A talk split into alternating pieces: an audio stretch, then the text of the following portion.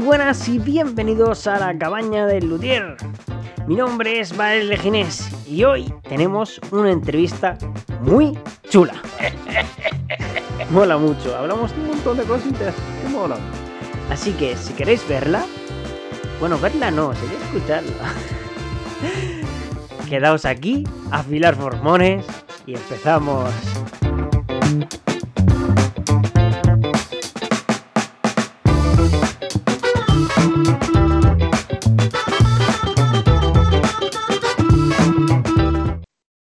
Muy buenas. Pues hoy ha venido aquí a la cabaña del Ludier el grande y magnífico Frasco. Frasco, ¿qué tal? ¿Cómo estás? Pues muy bien, un poco tenso con la entrevista, pero por los medios técnicos. Estoy porque se corta, se queda parado y demás, pero, pero bien. Bueno, Frasco, ¿quién eres tú realmente? Eso no, lo sé yo. Yo, yo dijimos que las preguntas iban a ser facilitas. Si empiezas así, no sabría contestarte quién soy yo. ¿Quién es Despelodier? Mira, ese sí lo tengo claro porque Despelodier es un personaje que en un momento dado mm, saco yo de mí mismo, que estaba dentro de mí, y yo hago una especie de dicotomía y separo la parte seria del loco ese que, que se enfrenta a todo, que todo se lo cuestiona, que nada le parece correcto, eh, que es irreverente, que, rozando de vez en cuando a lo maleducado. Y, y bueno, y que es un, tipo que, en cierto sentido dice las cosas que las convenciones sociales y ese amor por lo políticamente correcto que tenemos en nuestra vida cotidiana no nos deja decir. Pues él se atreve y ese, ese. Pero que, te digo, que, está dentro de mí, que no es un invento, el despelote está en verdad ¿eh? como, como yo mismo, solo que es una parte de mí, una excisión.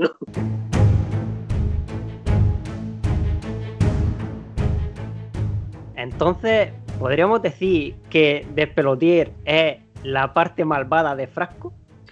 Más, que la parte malvada, eh, es la parte traviesa, ¿eh? pero con, un. Yo siempre digo que tiene un componente muy, serio, ¿no? Esto es como cuando hablamos de, de la retranca de los gallegos y demás, que siempre van, eh, que no da puntas sin hilo, Mm. Pues tiene un punto malvado, tiene un punto travieso, tiene un punto simpático, pero tiene un trasfondo muy serio y, de crítica, de queja, de mm, a veces hasta contestatario, ¿no? y, por ahí van los tiros, por ahí van los tiros, porque eso era lo, que se pretendía cuando, cuando sale Despelotier, sale en unas charlas que pretendían desmitificar un poco este, esta profesión nuestra, ¿eh? en la que yo me reunía con gente que se creían que era muy importante y yo decía, pero bueno, si, si tú al fin y al cabo eh, eres como yo y yo no soy nada, tú no eres nadie tampoco. Entonces, pues un poco reírnos de nosotros mismos.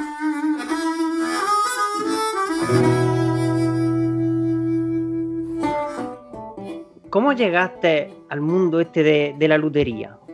¿Qué, fue lo que realmente te empujó a decir, coño, yo, yo quiero ser luthier?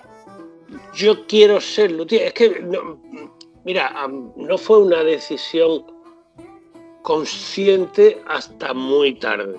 Hasta muy tarde. Yo, ah, hay una decisión empresarial que es dejo mi trabajo y me dedico profesionalmente a la lutería y esa la tomo cuando yo ya estoy ganando dinero con la lutería. Yo siempre he sido en, mi vida cotidiana muy valiente a la hora de emprender eh, nuevos proyectos, pero muy cobarde a, la hora de, poner en riesgo mi estabilidad económica y, el futuro de mi familia. Entonces yo, cada vez que he emprendido un proyecto, no, no he ido a tumba abierta. Y con la lutería pasó algo parecido. Yo me empecé a dedicar profesionalmente a la lutería cuando yo ya sabía que tenía una rentabilidad económica para mí.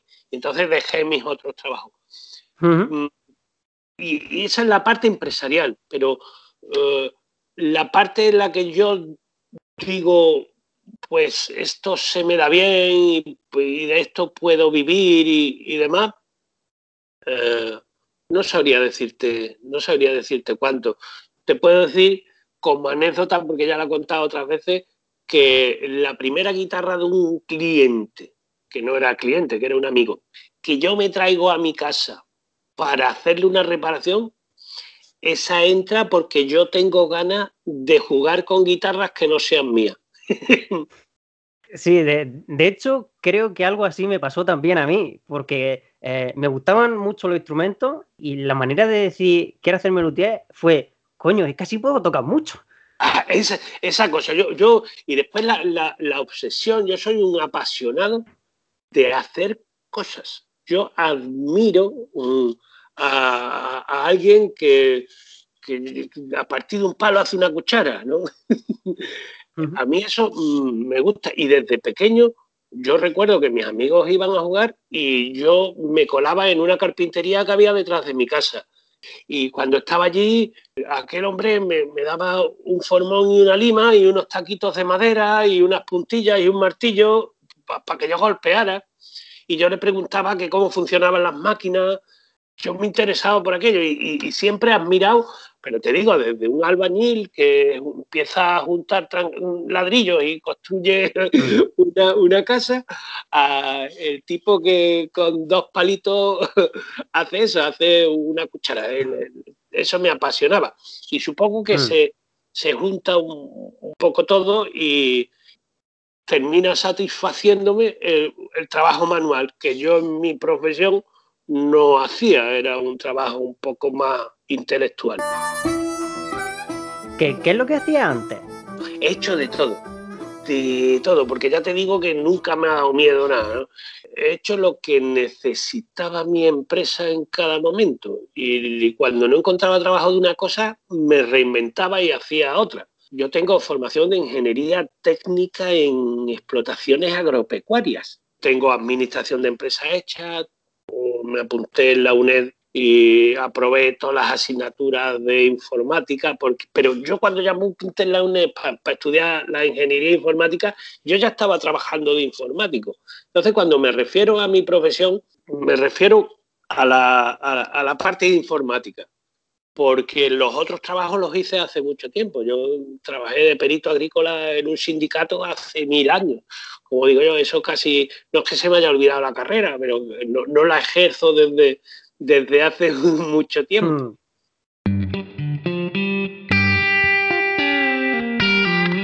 Ha hablado sobre todo de que te gusta el hecho de, de crear y la gente que crea. ¿Tú qué haces más? ¿Creas instrumentos o los repares? el, otro día ah, me, hicieron una charla que se llama Encuentros Compartidos y no me hicieron directamente esta pregunta, pero surgió y, me dijeron, pero, bueno, tú eres luthier o tú eres técnico. Y digo, mira, yo entro en esta profesión porque em, empiezo como técnico, nadie, nadie empieza, pues nadie. En mi caso no empiezo construyendo. Pero yo me hago luthier y voy a una escuela de lutería, la cual compartimos tú y yo, ¿eh? la, de, la del maestro Chacón, en Málaga, yo entro porque hay una inquietud de, mm, en, construir, ¿no? Entonces, yo, siempre mm, eh, digo que eh, el día que me jubile, me dedicaré a la lutería. ¿Por qué? Porque, por ejemplo, ah, yo ahora mismo estoy construyendo seis instrumentos distintos, pero hay algunos que he mirado la fecha en, que lo empecé y, resulta que hace seis años y, ese todavía no está terminado. Hay otros que se terminan más rápido, pero yo siempre estoy construyendo algo y cuando quiero resultados inmediatos en la construcción, entonces me invento un instrumento y saco el citer, aquel, un citer inglés adaptado, o hago un, con, una calabaza, hago un ukelele, ¿Por qué? Porque responde a, esa necesidad de crear ¿eh? y, de concluir algo. Pero, por ejemplo, tengo ahora en marcha una vihuela de mano, una vihuela de arco, una vihuela renacentista de arco. Eh, tengo una copia de una Gibson Chetaki, dos guitarras españolas empezadas. Eh, que una me, una me queda las últimas manos de barniz y terminarle el puente. La vihuela la estoy ya barnizando, o sea que se van concluyendo proyectos. Yo construyo también, no, no que no construya. Lo que no admito son encargos para la construcción. ¿Por qué? Porque mi Ah. trabajo se desarrolla más en el tema de, de- de- de técnico, mm, en ajustes y reparaciones, que de la propia lutería. Pero eh, el otro día entregué una restauración de Salvador Ibáñez, de finales del siglo pasado, no, de finales del siglo anterior, de finales del 19. Una guitarra del año 60 que venía con mil agujeros y demás, y, y se ha recuperado, la tiene el dueño ya eh, funcionando. O sea que, que yo intercalo a los trabajos de ajuste de guitarras eléctricas, que es lo que me da de, de comer, que es el grueso de mi, de mi ingreso, a otros trabajos que me satisfacen más eh, a nivel profesional, aunque no, no tanto económicamente. Esta es la, la- la dicotomía de esta profesión, que es que, por suerte por desgracia, tenemos la fea costumbre de comer todos los días. y entonces cada uno orienta el negocio, abre su nicho de mercado en lo que cree que o se le da mejor o es capaz de establecer un, un- círculo de ingresos gastos que le sea favorable.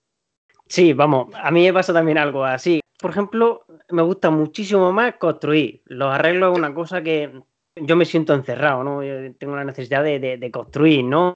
Y, y mi mente solo está pensando en poner esto, que madera aquí, que esta con esta, la otra hace esto, lo otro, lo otro. Pero claro, es lo que dices tú. Al fin y al cabo, tienes que comer, ¿no? Y Hay tienes que hacer todo. esos arreglos, pues, porque tienes que pagar facturas y IVA y tal, igual. Y Mira, por si, por si no, nos está mm, escuchando alguien que no sea luthier eh, o que quiere empezar en esta profesión, le voy a decir una cosa que me dijo a mí un luthier cuando yo estaba empezando. Y cuando yo estaba empezando profesionalmente en esto, cuando yo ya di el paso a, la profesión, a, dedicarme profesionalmente, aunque ya, ya he dicho que yo ganaba dinero, yo ganaba dinero con los arreglos, pero yo pensaba que iba mi vida, mi- el grueso de mi ingreso iban a ser de la construcción, no, no de la reparación. Eh, entonces, mm, hablando con, no me acuerdo quién fue, pero me, me dijo algo así que yo repito desde entonces, que es que es más fácil construir una guitarra que venderla por su precio justo. estoy completamente de acuerdo. De es hecho, más fácil hacerla que venderla. De hecho, cuando, cuando estuve yo allí en, en Granada, en uno de, de los talleres que me dejaron entrar, a, a por lo menos ver cómo lo hacían, ¿no? Porque, bueno, son un poquillo reservados a veces. Y claro, a mí me, me dijo, eh, bueno, la persona que estaba allí, dice, si lo complicado de, de ser luthier no es hacer la guitarra, lo complicado es saber venderla. Tú puedes ser el mejor luthier del mundo, pero si no sabes vender la guitarra, no vales nada. No vale nada. O puedes Yo- hacer chuflas y sin embargo después venderlas por un montón de dinero.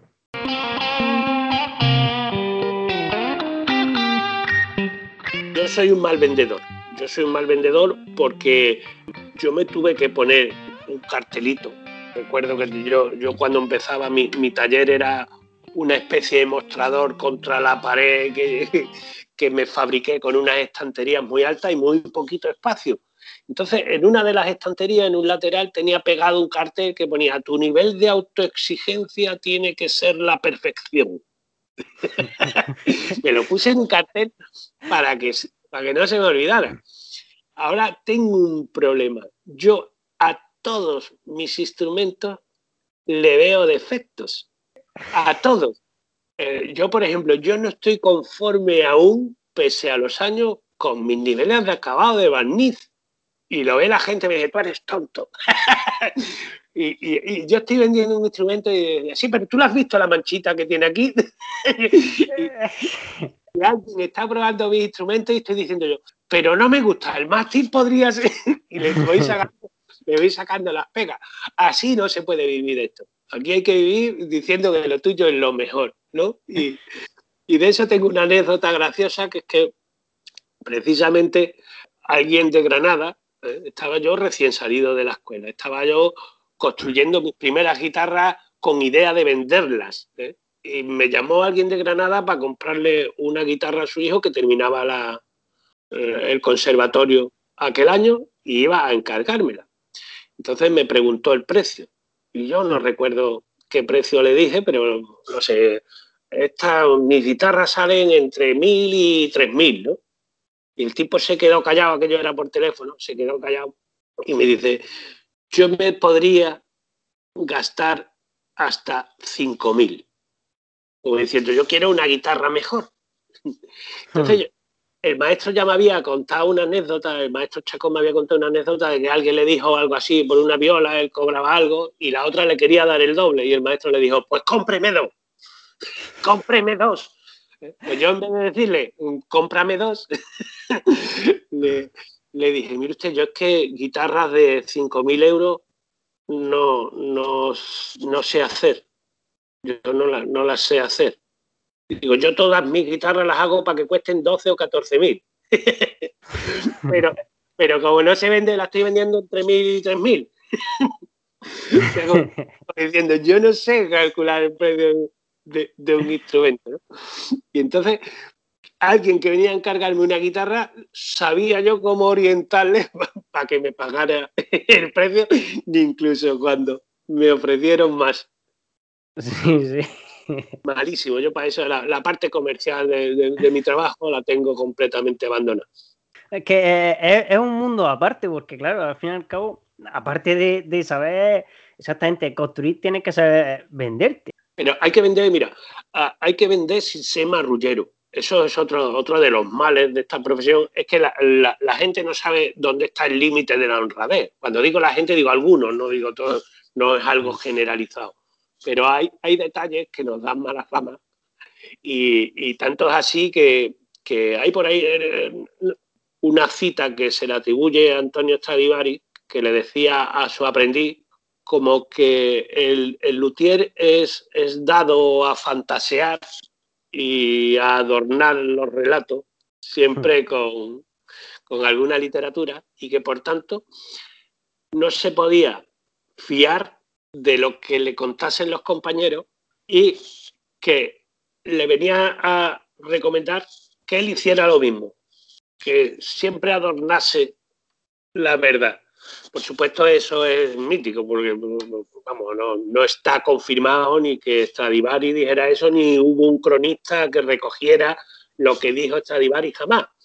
Pero em, Bruno Runori, en, un libro suyo, lo citaba como que lo dijo Antonio Stradivari cuando iba a visitar una feria eh, de maderas y tal, iba a comprar madera, y entonces le dijo que no se fiara de lo que decían ni los comerciantes ni los propios luthier que estaban hablando con los comerciantes. Que escuchara, callara, pero que no se fiara, porque los luthieres eran todos muy marrulleros y, eran todos muy, todos embusteros.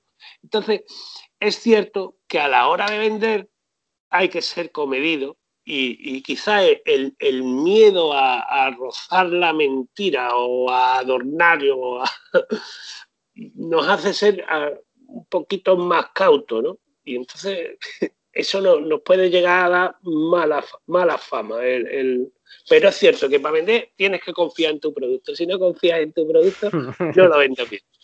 eso es imprescindible.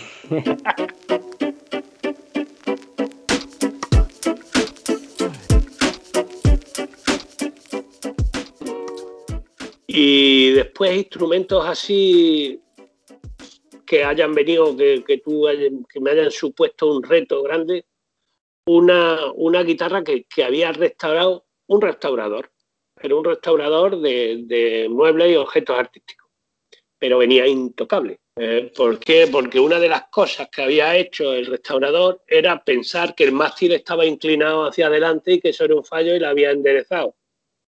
Entonces, al enderezarlo, necesitaba un puente que era de los puentes antiguos que no traen hueso, que son puentes de madera, pues necesitaba, como le, habían enderezado el mástil y habían puesto un mástil que estaba en la misma cota que la, que la tapa de la guitarra, pues ahora necesitaba, para separar las cuerdas, necesitaba un puente de una cuarta de alto, necesitaba agrandarle el puente en altura, no me acuerdo si 5 o 6 milímetros, que era, que era inviable. Entonces, todo lo que le tuve que hacer a aquella guitarra para, para ponerla en órbita eh, fue, la verdad, un reto personal.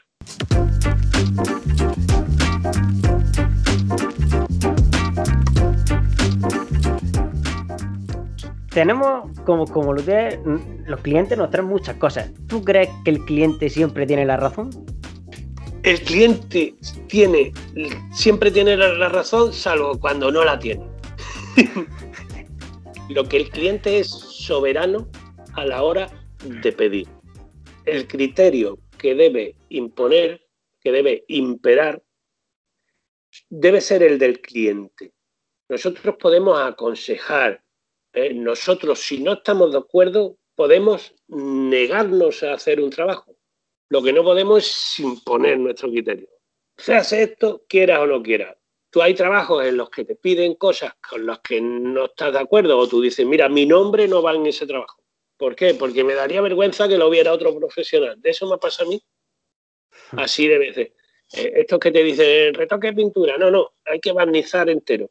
No, no, ¿por qué no me haces esto? Digo, si usted lo ve tan fácil, hágalo usted. Yo no lo hago. Pero eso no quiere decir que yo imponga mi criterio y que yo diga, no, no, pues usted me la deja y te la rebarnizo. No, aquí el que manda siempre es el cliente. Lo que pasa es que de vez en cuando el cliente te pide imposibles que no puedes conseguir o no sabes cómo hacer porque nadie es infalible. Y a veces hay que te piden cosas que tú no quieres hacer, aunque puedas hacerlas. Manda al cliente hasta que deja de mandar, hasta que tú dices yo por aquí no paso, ¿no? Pero no parece que es algo negativo, no, no, simplemente hablándolo y, o yo qué sé, o, imagínate, Inés, yo, yo me, llevo bien con la mitad de la profesión. Ya sé que la, otra mitad no es que no me lleve bien con ellos, sino que ellos no se llevan bien conmigo. por esta forma que tengo de despelotier y confunden a despelotier conmigo. Pues mi puerta está abierta siempre para echarle una mano a los compañeros, siempre incluso cuando la mano la pidan compañeros que en otros momentos se hayan portado mal. Pero si alguien te pide, por ejemplo, a mí cuando alguien me pide una restauración de una guitarra, a mí eso supone paralizar mi modelo de negocio. Si yo ya tengo ocupado con dos o tres trabajitos más importantes y me están eh, no estorbando, sino perturbando el día a día, el flujo de trabajo del taller, cuando viene un trabajo que es de restauración y es de la zona, pues, pues yo le digo, pues mira, esto te lo puede hacer tranquilamente Susana Martín en, en Málaga. ¿Por qué? Porque ella le salen fantásticamente las restauraciones. Entonces, también tú puedes orientar, no, no, mira, esto te lo puede hacer bien fulano o mengano, o esto se le da bien. Si alguien, ahora alguien me pide que me construya una guitarra eléctrica, pues yo le mandaré a, algún amigo que construye guitarra eléctrica, ¿de acuerdo? Yo qué sé, de Cris Rojita en, en, Montalbán, en Córdoba, pues que la haga él. Mm. ¿Por qué? Porque yo no voy a paralizar mi flujo de trabajo para coger ahora un encargo de construcción de una guitarra eléctrica. Entonces, manda el cliente, sí, hasta que tú dices que no. y entonces, sin enfado, ¿no? Pues no es un enfado, no es nada, no, tiene por qué ser un conflicto, sino, oiga, estos trabajos hay especialistas que los hacen y no soy yo. Simplemente por eso, ¿no? Puede ser. Y orientas el trabajo a gente que sabes que son capaces y que son buenos en lo suyo, ¿no? A mí me ha pasado muchas veces, que seguramente a ti también te habrá pasado, los típicos clientes que se le rompe algo y dicen ellos, esto lo arreglo yo. Y entonces hacen un desastre y luego te lo llevan a ti. Es que bueno, le eché un poquito de pegamento, pero eso, eso le pone tocatico y lo aprieta bien y ya lo tiene. Sí, pues, pues, hazlo tú, si es así, ponle dos gatitos, pónselos tú.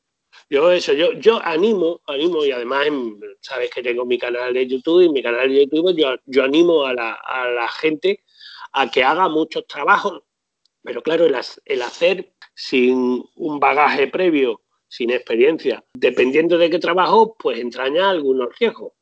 Eh, si tú me coges y me pones una cola vinílica o de poliuretano para reparar una pala y no lo consigues hacer por primera intención, ahora yo te reparo la pala, pero claro, yo te voy a dar un corte porque no puedo quitar la cola de poliuretano y la reparación que iba a costar, no sé, 50 o 70 euros, se te va a poner en 200.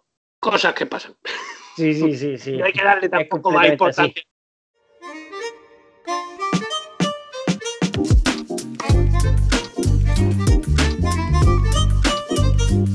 ¿Tienes alguna anécdota remarca que has dicho, Buah, esto, esto ha sido. ¿Alguna anécdota que digas tú, esta tengo que contarla? Muy bien, bien. Ya ve, así a, bote pronto, a ver si me, acuerdo de, alguna anécdota. Bueno, y si no te acuerdas de ninguna, ya sabemos que. Ya, saldrá, ya saldrá. Eh, eh, el humor este así un poco ácido en todos tus vídeos y demás y siempre te salen chistes, te salen cosas. Oye, pues, pues mira, de, eso me pasó que fui a dar una charla y era una charla muy seria. Yo estaba, me había preparado una charla seria con los, con los modos de vibración de la madera. Intentaba explicar en aquella charla lo más difícil, o sea, era la pregunta del millón, ¿por qué una guitarra es buena y una guitarra es mala? ¿no? Eh, ¿Por qué en su concepción, organológicamente, en qué se diferencia una guitarra buena de una guitarra mala? buscando algo que fuera objetivo. Y yo me había llevado, yo qué sé, 25 o 30 días buscando información, anotando cosas y después hilando aquello para, para construir un relato. ¿no? Cuando llegué a la charla, en la charla que, estaba, que yo estaba preparado para que el que lo escuchara fuera especialista, fuera un guitarrista y no un público general. Y sin embargo, hubo público en general. El público al que iba dirigido no era el correcto. Entonces, el primer, primer ponente hizo una charla muy sesuda y la gente se aburrió mucho. Yo disfruté porque, claro, a mí me llegaba lo que el tipo contaba, pero para el público general, que le hablaran, que sé, tú imagínate que, el que está allí enfrente no, no es un músico y sin embargo el ponente le estás diciendo, mira, pues si te mueves por la mixolidia y cuando vas a resolver haces un upside y vuelves y resuelves en pentatónica, eso siempre te da un final glorioso. Claro, si eso se lo dice a un músico, un músico quizá disfrute de esa charla, pero el público en general se está aburriendo con ostra. Entonces, claro, yo que era el segundo ponente de, aquel evento, cuando vi las caras de la gente, la gente se estaba yendo por el pasillo. Pues yo llegué y hice una charla que era de payasada, me salió pues el despelotier y pues conté chistes, conté anécdotas, me acuerdo que contaba un chiste de un gitano que compró una guitarra. la cuestión era que al año siguiente me volvieron a invitar a la charla esta. Entonces yo le dije al organizador que, que mira, que no, que yo el año anterior había preparado una charla, yo había estado trabajando 40 días preparándome una charla y buscando documentación y tal para dar una conferencia y que bueno, y que yo aquel día lo que había hecho era salir del paso, pero que a nivel profesional aunque la gente se hubiese reído y no lo hubiéramos pasado bien, para mí no fue satisfactorio. y entonces el tipo me dijo, no, no, no, pero este año no te prepares nada, nosotros queremos que dé la misma charla que diste el año pasado. te digo, anécdotas de esas con despelotier mezclado y demás, tengo un mogollón.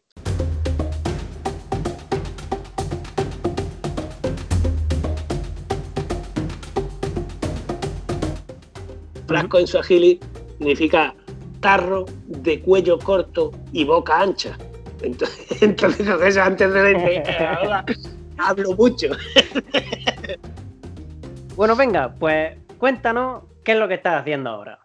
Mira, aparte de mi trabajo, mi trabajo diario y de que ya te he contado que, que siempre tengo un proyecto en marcha y que ahora tengo siete, ¿no? Siete cosas que estoy construyendo. Después hay un trabajo oculto de investigación que a mí me gusta hacer, porque yo me, me convertí en, en todo este tiempo en un estudioso, en un luthier teórico, porque me apasiona la organología. Ahora estoy llevando a cabo siempre investigaciones bibliográficas y demás, porque no, no es mi trabajo, yo no, no, soy historiador, no soy investigador, y entonces eh, es como cuando empezaba en la lutería, que nunca me sentía respaldado con mis investigaciones y tal, pues lo mismo, no me siento respaldado por la historia, ¿no? por, la, por, el, por tener una opinión docta y fundada y basada en, documentación y tal.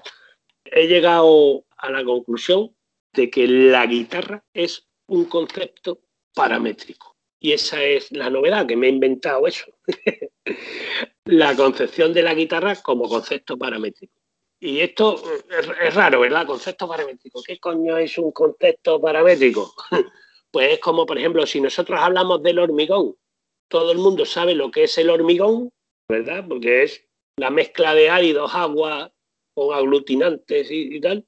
Pero eso es el hormigón. Pero este hormigón concreto eso queda definido por una serie de parámetros, ¿no? Que es, pues mira, tiene tal dureza, tal resistencia a la tracción.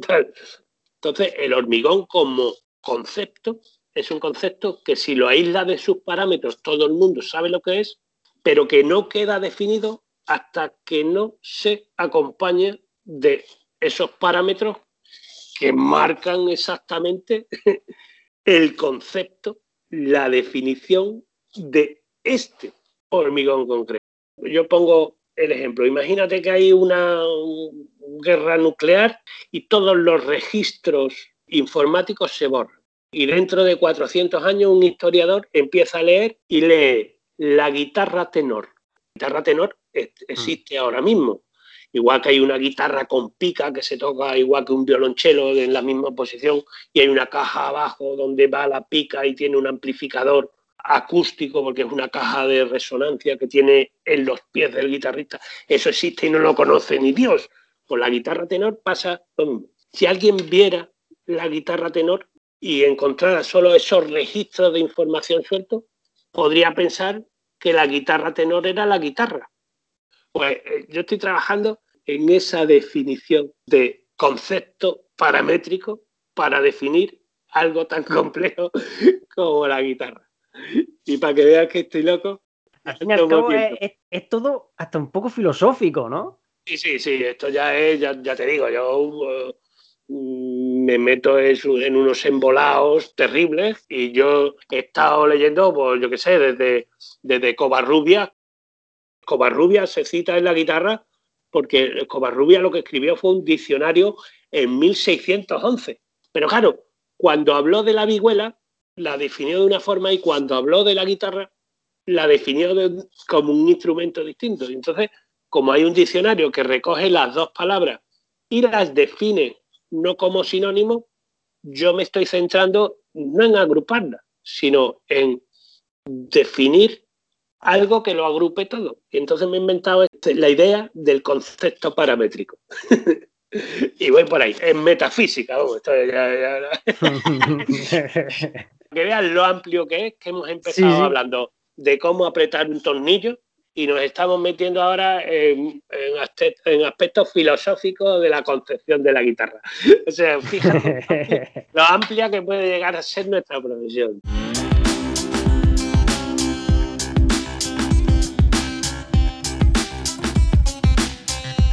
Me ha encantado la charlita que ha sido muy agradable y además has tenido la paciencia de dejarme hablar con lo que yo hago.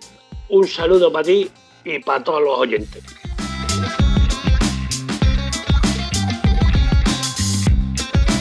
La cabaña del luthier.